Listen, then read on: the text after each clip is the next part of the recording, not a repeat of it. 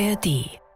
Klar ist, dass der Wolf ein Raubtier ist und dass wir mit äh, wachsender Wolfspopulation in Deutschland eben zunehmend Risse an Weidetieren verzeichnen müssen. In Deutschland gibt es immer mehr Wölfe, an sich ja eine gute Nachricht, aber sie reißen eben auch immer mehr Tiere, stromern teilweise auch durch Wohngebiete. Also ich fand die Vorschläge sehr gut, vor allem, dass es jetzt unbürokratischer wird, äh, Wölfe zu entnehmen, also abzuschießen. News Junkies. Verstehen, was uns bewegt. Ein Podcast von RBB24 Inforadio. Der Wolf, das kann man echt sagen, der Wolf, er hat gesellschaftliche Sprengkraft. Mhm. Also im Ernst, wer hätte das vor 20 Jahren, als die ersten Wölfe zurück nach Deutschland gekommen sind, äh, gedacht, dass neue Maßnahmen der Regierung in Sachen Wolf irgendwann ähnlich hart diskutiert werden wie Steuersenkungen oder Wärmepumpen oder so. Naja, Tatsache ist es, äh, dass es immer mehr Wölfe gibt in Deutschland, dass die immer mehr Weidetiere wie Schafe töten und dass immer mehr Landwirte sagen, so geht es auf gar keinen Fall weiter. Tatsache ist aber auch, dass das vom Naturschutz und von der Artenvielfalt her ein riesiger Erfolg ist, dass der Wolf nach ja quasi ja Jahrhunderten hier wieder eine stabile Heimat gefunden hat und langsam wie selbstverständlich wieder zum Ökosystem gehört.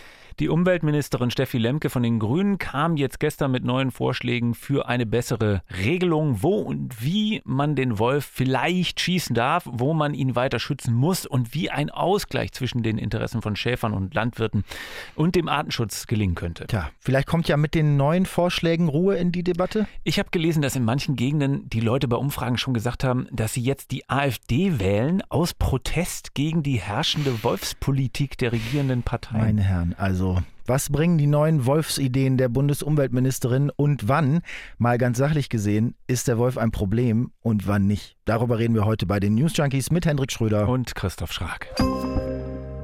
Ich erzähle dir jetzt erstmal, wie viele Wölfe es wo überhaupt gibt und warum der Wolf äh, wieder in Deutschland ist. Ich habe nämlich den ganzen Vormittag über nichts anderes gemacht, als mir Statistiken darüber anzuschauen und an Einschätzungen der beiden Seiten zu lesen. Also sozusagen auf der einen Seite Bauernverband und hm. Co. und auf der anderen Seite ja, Naturschutz. Also, also ein paar Sachen habe ich mir dazu aufgeschrieben, aber bitte mach mal. Also das aktuelle Monitoring-Jahr. Also es gibt vom Bund so eine Dokumentations- und Beratungsstelle zum Thema Wolf und die erheben das gemeinsam mit dem Bundesamt für Naturschutz äh, und die aktuellen Zahlen gelten für den äh, Zeitraum 1. Mai 2022 bis 30. April 2024. Das ist also dieser Monitoring-Zeitraum. Und demnach gibt es in Deutschland 1139 Wölfe. Und mhm. das sind 184 Rudel plus dann noch so einige Paare, einige Einzeltiere. 1139 Wölfe in Deutschland. Brandenburg ist dabei der absolute Hotspot für Wölfe. Da gibt es über 50 Rudel. In Niedersachsen gibt es 39 Rudel und in Sachsen 38 Rudel. Und am meisten Wölfe auf kleinstem Raum gibt es östlich von Dresden, so Gebiet äh, Lausitz. Da gibt es ähm, äh, auf relativ überschaubarem Gebiet an die 30 Rudel. Also man kann sagen, in jedem Flächenland gibt es mittlerweile ja Wölfe und die Population nimmt immer mehr zu. Ja, ja. Also 2015 waren es noch äh, 47 Rudel. 47 2015, heute, acht Jahre später, 184 ja. Rudel. Also mehr als verdreifacht die Zahl, die Anzahl der Rudel. Also man kann sagen, dem Wolf geht es ganz gut in Deutschland. Naja, so wirklich Feinde hat der Wolf bei uns ja auch nicht. Also die meisten Wölfe sterben bei Verkehrsunfällen, also die werden schlicht einfach äh, überfahren. Ab und an wird auch mal einer illegal äh, erschossen. Und natürlich sterben auch welche eines natürlichen ja. Wolfstodes, ja. aber ansonsten ne. Ja. Nee, es, eigentlich gibt es nur den Menschen sozusagen als Feind. Ne? Und das es, Auto. Es, es, gab, ja, das ist sozusagen der Mensch, der da drin sitzt. Also es gab 150 Jahre lang 150 Jahre lang gab es in Deutschland keine Wölfe. Also selbst unsere Großeltern, die können ja Geschichten erzählen von was weiß ich, aber freilebende nee. Wölfe in Deutschland haben die auch mhm. nicht erlebt. Und dann im Jahr 2000, also vor 23 Jahren, da war es soweit, da wurden in Deutschland die ersten Wölfe nach 150 Jahren äh, in Freiheit geboren. Also in so Gehegen gab es natürlich Wölfe, mhm. aber in Freiheit. Und das war auf einem Truppenübungsplatz in Sachsen. Ja. Da schlüpften die ersten Wölfe. Ja, man, kann sagen, man, kann sagen, der Wolf ist, ist nicht, der Wolf ist ein echter Fuchs. Also der kann zumindest, wenn man das so vom, vom NABU, ne, vom Naturschutzbund, auf deren Seiten so liest, fast, der kann fast überall leben. Also der ist wahnsinnig der anpassungsfähig ist und der ist wirklich nicht doof. Also wenn der genug zu fressen findet und am Leben gelassen wird, dann siedelt er sich auch an. Ja, weil ich meine, die Wölfe waren ja in Deutschland und nicht nur hier ausgestorben, weil weil der Mensch sie ausgerottet hatte. Ne? Also nicht, mhm. weil die Lebensbedingungen sich dramatisch verändert hätten oder so. Und es gab auch zu DDR-Zeiten immer mal wieder Wölfe, die äh, illegal von Polen in die Deutsche Demokratische Republik eingereist sind, mhm. die dann aber äh, an der Grenze gewissermaßen erschossen wurden. Mhm. Also im Ernst, in der DDR galt der Wolf auch als unerwünscht, wurde gejagt und erst nach der Wiedervereinigung wurde der Wolf dann unter Schutz gestellt und zack, ne, dann äh, aus Gebieten, aus polnischen Gebieten über die Grenze und zehn Jahre später siedelt sich dann das erste Rudel an. Aber bei all dem geht man äh, übrigens nach wie vor davon aus, dass der Wolf sich wohl niemals so flächendeckend in Deutschland insgesamt niederlassen könnte. Also weil es einfach immer noch äh, Gegenden gibt, wo es zu wenig Wild gibt oder zu viel Straßenverkehr beispielsweise. Also so, dass gar nicht erst Rudel entstehen können in manchen Teilen Deutschlands oder Bestand haben können, weil die Wölfe viel zu schnell überfahren werden. Ja, aber da die so riesige Strecken zurücklegen können, ne, äh, kann man die ja theoretisch überall in Deutschland zumindest sichten. Also mhm. die können bis zu 75 Kilometer am Tag laufen was mache ich dann eigentlich, wenn ich einen Wolf beim Joggen sehe? Also wenn die so lange Strecken zurücklegen können und immer mehr werden, dann ist das ja nicht so unwahrscheinlich, dass ich neben Wildschweinen vielleicht hm. in Brandenburg auch mal hm. äh, einen Wolf entdecke in freier Wildbahn. Nix machst du. Weiterlaufen einfach. Weil okay. gefährlich für Menschen ist der Wolf eigentlich nicht. Also es gibt aus Deutschland keinen einzigen Zwischenfall zwischen Mensch und Wolf, bei dem sich der Wolf aggressiv verhalten hätte. Keinen mhm. einzigen. Also zumindest wurde hier keiner gemeldet. Also das norwegische Institut für Naturforschung hat da sogar mal eine riesige Studie gemacht dazu und Berichte über Wolfsangriffe aus der ganzen Welt gesammelt und ausgewertet und rausgekommen ist, Übergriffe von Wölfen auf Menschen sind einfach wirklich sehr selten. Ja. Ist so. Also diese Angst vor dem Wolf ist eigentlich unbegründet. Also man darf die halt nicht in die Ecke drängen und darf die nicht provozieren. Also wenn du jetzt mit einem Baseballschläger auf Wolfswelpen losgehst, dann werden die erwachsenen Tiere sich wahrscheinlich wehren bzw. aggressiv werden. Drastisches Bild mit einem Baseballschläger. Warum soll ich mit einem Baseballschläger auf Wolfswelpen losgehen? Naja, weil, also ja, drastisches Bild, sorry, aber die Leute haben das halt früher gemacht. Also mhm. mit Mistgabeln oder was sie damals zur Verfügung hatten so. Und dann mhm. hat der Wolf zurückgebissen und daher kommen diese Geschichten von dem aggressiven Wolf, der auf Menschen losgeht. Aber Okay. Was ich sagen will, ist, wenn, äh, äh, dass der Wolf dich nicht angreift, weil du den im Wald irgendwie siehst und in seiner Nähe einfach nur vorbeispazierst. Okay, dann lass uns doch mal Tacheles reden jetzt. Also, obwohl Naturschützer das feiern, dass der Wolf zurück ist und obwohl er für Menschen nicht gefährlich ist in dem Sinne, laufen Leute Sturm gegen den Wolf und zwar vor allem, ja klar, Schäfer und Landwirte. Naja, sicher. Der Wolf, der Wolf ist ein Huftierfresser. Das, sind, das ist seine Lieblingsnahrung. Also, das sind Rehe, das sind Rothirsche, das sind Wildschweine. Ne, all das macht der Wolf wohl. Und das ist ja auch überhaupt gar kein Problem, was jetzt die, die Rehe, Hirsche, Wildschweine angeht, weil es davon auch genug gibt in Deutschland. Äh, die kann er reißen, das, das, das ist nicht das Problem. Aber das ist der Knackpunkt, dass Wölfe natürlich auch Schafe fressen und Ziegen fressen. Sind auch, sind auch Huftiere. Ne? Also Zahlen aus 2021 sagen, dass der Wolf wohl über 3000 Weidetiere gerissen hat. In 21 für 22 sollen es dann schon um die 4000 Weidetiere äh, gewesen sein. Klar, es werden immer mehr Wölfe, die reißen immer mehr Weidetiere. Und warum, ist natürlich auch logisch und liegt auf der Hand, weil das für die leichte Beute ist. Außerdem geht er wohl aber auch auf Kälber los und auch sogar auf ausgewachsene Rinder. Seltener wohl auf Pferde, kommt aber auch vor, ähm, aber dann vor allem auf Fohlen oder kranke Tiere.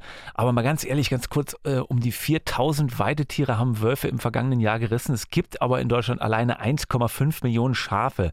Also in dem Vergleich äh, 4000, das kommt mir jetzt gar nicht so irre viel vor. Was halt total krass rüberkommt, sind dann diese Geschichten vom Blutrausch. Ne? Hast du das schon mal gehört? Mhm. Dass, der, dass der Wolf dann auf eine Schafweide eindringt und erstmal alles tötet, was sich bewegt und nicht nur ein Schaf oder zwei oder was er halt so wegfressen kann. Und das liegt wohl in seiner genetischen Programmierung. Also, dass er dann, solange sich noch was bewegt, erstmal weiter jagen muss, bevor er anfängt zu fressen. Und das passiert ihm natürlich in der Wildnis kaum, mhm. weil da ja nun keine 50 wehrlosen Tiere auf engstem Raum stehen, die dann alle äh, wild wegrennen oder durcheinander rennen und er zusehen muss, äh, dass er diese Beute auch sichert. Ne? Also die Wölfe töten dann sozusagen irgendwie auf Vorrat oder was? Ja, und würde man sie lassen, dann würden sie auch immer wieder zurückkommen und von den Kadavern fressen. Ne? Also mhm. es hat, es, seine genetische Programmierung lässt ihn immer weiter jagen, aber er würde es auch verwerten, solange es geht. Aber natürlich werden diese Kadaver dann von Menschen entsorgt. Ne? Und mhm. äh, deswegen sieht man das dann nachher nicht mehr, dass er das auch verwerten würde. Also das machen wohl auch andere Tiere, habe ich gelesen. Marder machen ja, das, Marder, Füchse machen das. Mhm. Genau, also wenn sie die Gelegenheit äh, äh, dazu haben, also was ich sagen will, ist, dass das, man hat so diese, diese Legende von dem Blutrausch äh, von, den, von den Wölfen, aber das ist eigentlich ein relativ normales äh, Verhalten und jetzt nicht besonders aggressiv oder so.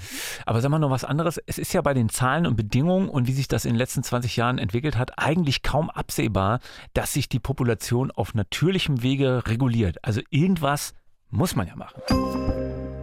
So, und da kommt die Politik ins Spiel ne, mit den Regelungen. Also bisher ist es ja so, wenn jetzt ein Wolf deine halbe Schafherde dezimiert hat, so wie du das da gerade beschrieben hast, ne, dann musstest du nachweisen, äh, um was machen zu können gegen den Wolf, dass du die Herde ausreichend geschützt hast.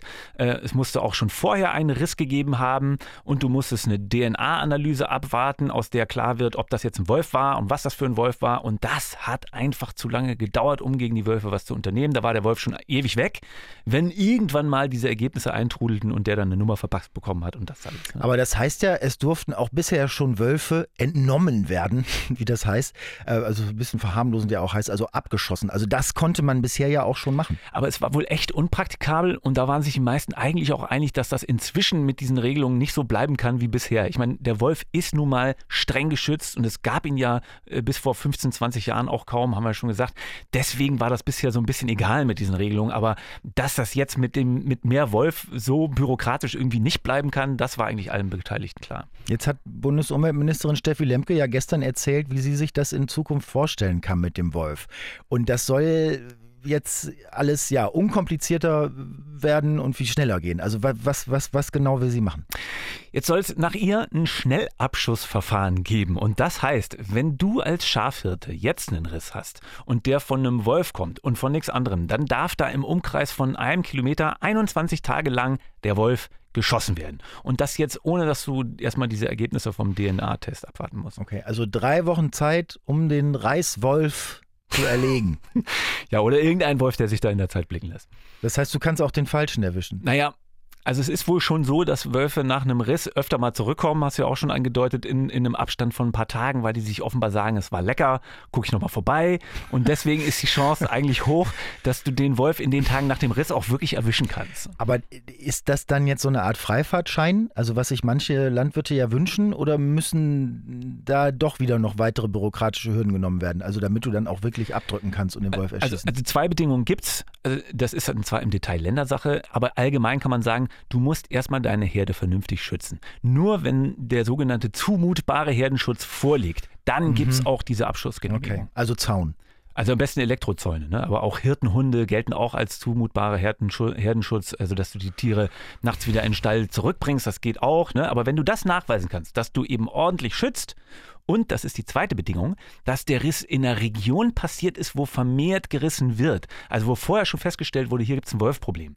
Dann gibt es die Abschussgenehmigung. Also wenn der Gutachter zum Ergebnis kommt, dass es auch wirklich ein Wolf war, das immer noch hm. Voraussetzung. Ich finde es immer noch gar nicht einfach. Also doch wieder Gutachten, nur ohne DNA weil das so lange gedauert hat. Ja, genau, ohne die DNA. Deswegen soll diese Bestätigung vom Gutachter jetzt nicht so ewig dauern, sondern innerhalb von wenigen Tagen kommen. Also der Riss, den entdeckst du, Gutachter kommt und innerhalb von wenigen Tagen sagt er, er war ein Wolf. So. Und dass jetzt dieser DNA-Test wegfällt, auf den man so lange warten muss, das ist eigentlich schon das Hauptding bei der Neuerung. Und dass jetzt eben ein einzelner Riss in deiner Herde reicht und nicht der zweite erst, äh, das ist neu äh, wenn der in der Problemregion passiert. Und mhm. der Witz ist, mhm. dass Steffi Lemke damit eben nicht an nationales oder an EU-Recht ran muss, sondern das kann sie einfach umsetzen und zur nächsten Weidesaison schon genau so regeln. Ich habe die Landwirtschaftsministerin von Niedersachsen, Miriam Staude, mit einer Reaktion gelesen und die sagt, das ist jetzt ein großer Fortschritt, weil schneller, weil praxistauglicher. Also kann man sagen, jetzt Problem gelöst, weil wir diskutieren ja jetzt auch nicht erst seit einer Woche über den Wolf, sondern immer schon äh, oder schon sehr lange. Die Bauern und Jäger jetzt kriegen ihre Abschussgenehmigung, wenn der Wolf sich nicht benimmt. Ähm, der strenge Tierschutz gilt aber im Prinzip weiterhin, sodass sich der Bestand weiter angemessen entwickeln kann. Top. Naja, Können wir das Thema jetzt beschließen? Eigentlich nicht. Also weil die bayerische Agrarministerin dagegen, äh, Landwirtschaftsministerin, die sagt nämlich wiederum, das reicht alles überhaupt gar nicht. Es ist überhaupt keine Erleichterung und wir brauchen eine echte Bestandsregulierung beim Wolf, unabhängig vom Riss. Also was die wollen, ist klare Obergrenze. Hm, das mögen die in Bayern, ne? auch in anderen Politikfeldern, so mit Obergrenzen. Ja, aber für den Wolf jetzt. Also die wollen, ja, dass es eine oberamtliche Einschätzung gibt, wie viel Wolf braucht und kann Deutschland überhaupt. Und dann soll man den genau in diesen Grenzen halten dürfen per Jagd. Mhm. Oh, egal, Riss hin oder her. Und O-Toden dazu übrigens aus dem Ministerium in Bayern. Äh, der Wolf ist in Deutschland nicht mehr gefährdet, aber die Weidetierhaltung, die ist es. Okay, also die Weidetierhaltung ist nach bayerischer Lesart jetzt gefährdeter als der Wolf. So, und der Deutsche Bauernverband, der sagt interessanterweise dasselbe wie die Landwirtschaftsministerin in Bayern. Also Regulierung des Wolfs, ob der reißt oder nicht. Und überall da, wo es schwer ist, die Herden zu schützen, also sprich auf Deichen, auf der Alm, wo das kompliziert ist, da so Zäune aufzustellen zum Beispiel, oder große Grünlandregionen, da soll man den Wolfsbestand gründlich reduzieren dürfen, sprich im Grunde wolfsfreie Zone. Also da muss ich aber sagen, an dem, dem Punkt, das kann ich persönlich jetzt nachvollziehen oder finde ich sehr nachvollziehbar, dass die das wollen, weil das ist ja eine Sache, wo das wirklich äh, problematisch werden kann. Also wo du kaum so viel Zaun aufbauen kannst, dass du eine Herde stützt auf so einem Deich. Also und gleichzeitig aber nicht irgendwie die, das komplette Meer oder den kompletten Berg, wenn man jetzt von so einer Alm ausgeht oder so, abriegelst so. Und dann mhm. da überall noch Strom drauf den ganzen Tag. Also ich weiß nicht, ob man da nicht dann auch die Grenze des Zumutbaren wirklich irgendwann erreicht hat. Es bleibt auf der anderen Seite allerdings auch Ländersache, also zu definieren, was jetzt ein zumutbarer Herdenschutz ist. Und wenn jetzt Bayern zum Beispiel sagt, Zaun geht nicht auf Alm, dann ist es halt der Hirtenhund. Ähm, und dann reicht es ja, dass du den nachweist, äh, damit du nach einem Riss äh, dann schon abschießen kannst. Mhm. Also davon verspricht sich Lemke zumindest schon eine deutliche Erleichterung im Gegensatz zu vorher. Ja. Wobei man auch interessanterweise sagen muss, äh, Bayern hat ähnliche Beschlüsse wie Lemke jetzt für sich schon gefasst im April. Und wenn Bayern jetzt schimpft, dass es äh, nicht weit genug geht, dann muss man auch sehen, dass Bayern trotz lockerer Regelungen seit April eigentlich noch keinen Wolfsabschuss hm. äh, Abschuss genehmigt hat. Okay. Und die Naturschützer sind aber so zufrieden, also das ist okay. Naja, geht so. Also der Tierschutzbund meint, ähm, der nennt das einen schmerzhaften Kompromiss, aber immerhin lösungsorientiert und die betonen aber, Herdenschutz ist und bleibt das A und O. Und die sagen, meistens sind das nämlich ungeschützte Weidetiere, die da gerissen werden. So, und wolfsfreie Zonen darf es mit denen und auch rechtlich überhaupt auf gar keinen Fall geben. Okay, also das, was der Bauernverband und was die Bayern sich wünschen. Genau, lässt sich nicht umsetzen, also weder rechtlich noch, mhm. noch praktisch sein. Okay. So. Ich habe noch gelesen, das fand ich ganz interessant, dass, dass Tierschützer auch sagen, also die Sache mit dem DNA-Test, den äh, gibt es ja nicht aus Schikane oder weil man Spaß daran hat, Wölfen irgendwelche Nummern zu verpassen, sondern der hat ja einen Zweck. Und wenn man jetzt darauf verzichtet, heißt das, du schießt einen Wolf, der dumm genug ist, sich im Umkreis von einem Kilometer um die Rissstelle blicken zu lassen. Aber du weißt ja gar nicht, war das überhaupt ein Wolf? Wieso soll man ohne DNA nicht wissen, ob das ein Wolf war? Kommt vor, dass man sich da mal irrt. Also äh, im Mai gab es im Berchtesgaden einen Fall, wo man dachte, ja, das war ein Wolf und dann war es aber ein Bär. Und äh, rausgekommen ist das äh, okay. erst mit dem DNA-Test. Hättest du da jetzt einen Wolf erschossen, dann wäre das quasi ein unschuldiger ah, Wolf gewesen. Okay. Na, aber den DNA-Test, den kannst du ja weitermachen. Also musst halt nur nicht mehr darauf warten, das ist die Regelung. Und ich fand aber auch noch spannend den Blick äh, von einem Schäfer auf die neue Regelung, weil der sagt nämlich jetzt aus der Praxis, ich habe den Riss heute an diesem Punkt A, dann ziehe ich mit meiner Herde aber weiter im Laufe der nächsten Tage. Und wenn mir jetzt der Wolf hinterherläuft und wir aber schon weiter weg sind als dieser eine Kilometer, den ich habe, ne, oh darf der dann immer noch geschossen oh werden? Mann, Oder was ist mit einem Jäger, ja. der glaubt, das ist jetzt ja ungefähr hier so ein Kilometer zur Rissstelle, wo ich den Wolf gerade sehe und dann waren es aber 1,5 Kilometer. Macht ja, er sich dann strafbar, verstehe. wenn er den Wolf okay. abschießt? Also kann man sagen, die neuen Regelungen erstmal gut gemeint, äh, werden generell auch hier und da erstmal wohlwollend aufgenommen, muss aber die Praxis zeigen, ob das alles aufgeht. Das war's für heute bei den News Junkies. Vielen Dank fürs Zuhören. Und wenn ihr direkt weiterhören möchtet, dann schaut doch jetzt bei den Kolleginnen und Kollegen von Spreepolitik vorbei. Die blicken nämlich einmal die Woche immer freitags auf Berlin und Brandenburg und auf aktuelle Entwicklungen und politische Entscheidungen hier in der Region. Neue Folge ist heute wieder in der ARD Audiothek zu finden. Genau wie die News Junkies eben dort ab Montag wieder jeden Werktag frisch. Schönes Wochenende wünschen Schrag und Schröder. Bis dann. Ciao. News Junkies. Verstehen, was uns bewegt. Ein Podcast von RBB24 Inforadio. Wir lieben das Warum.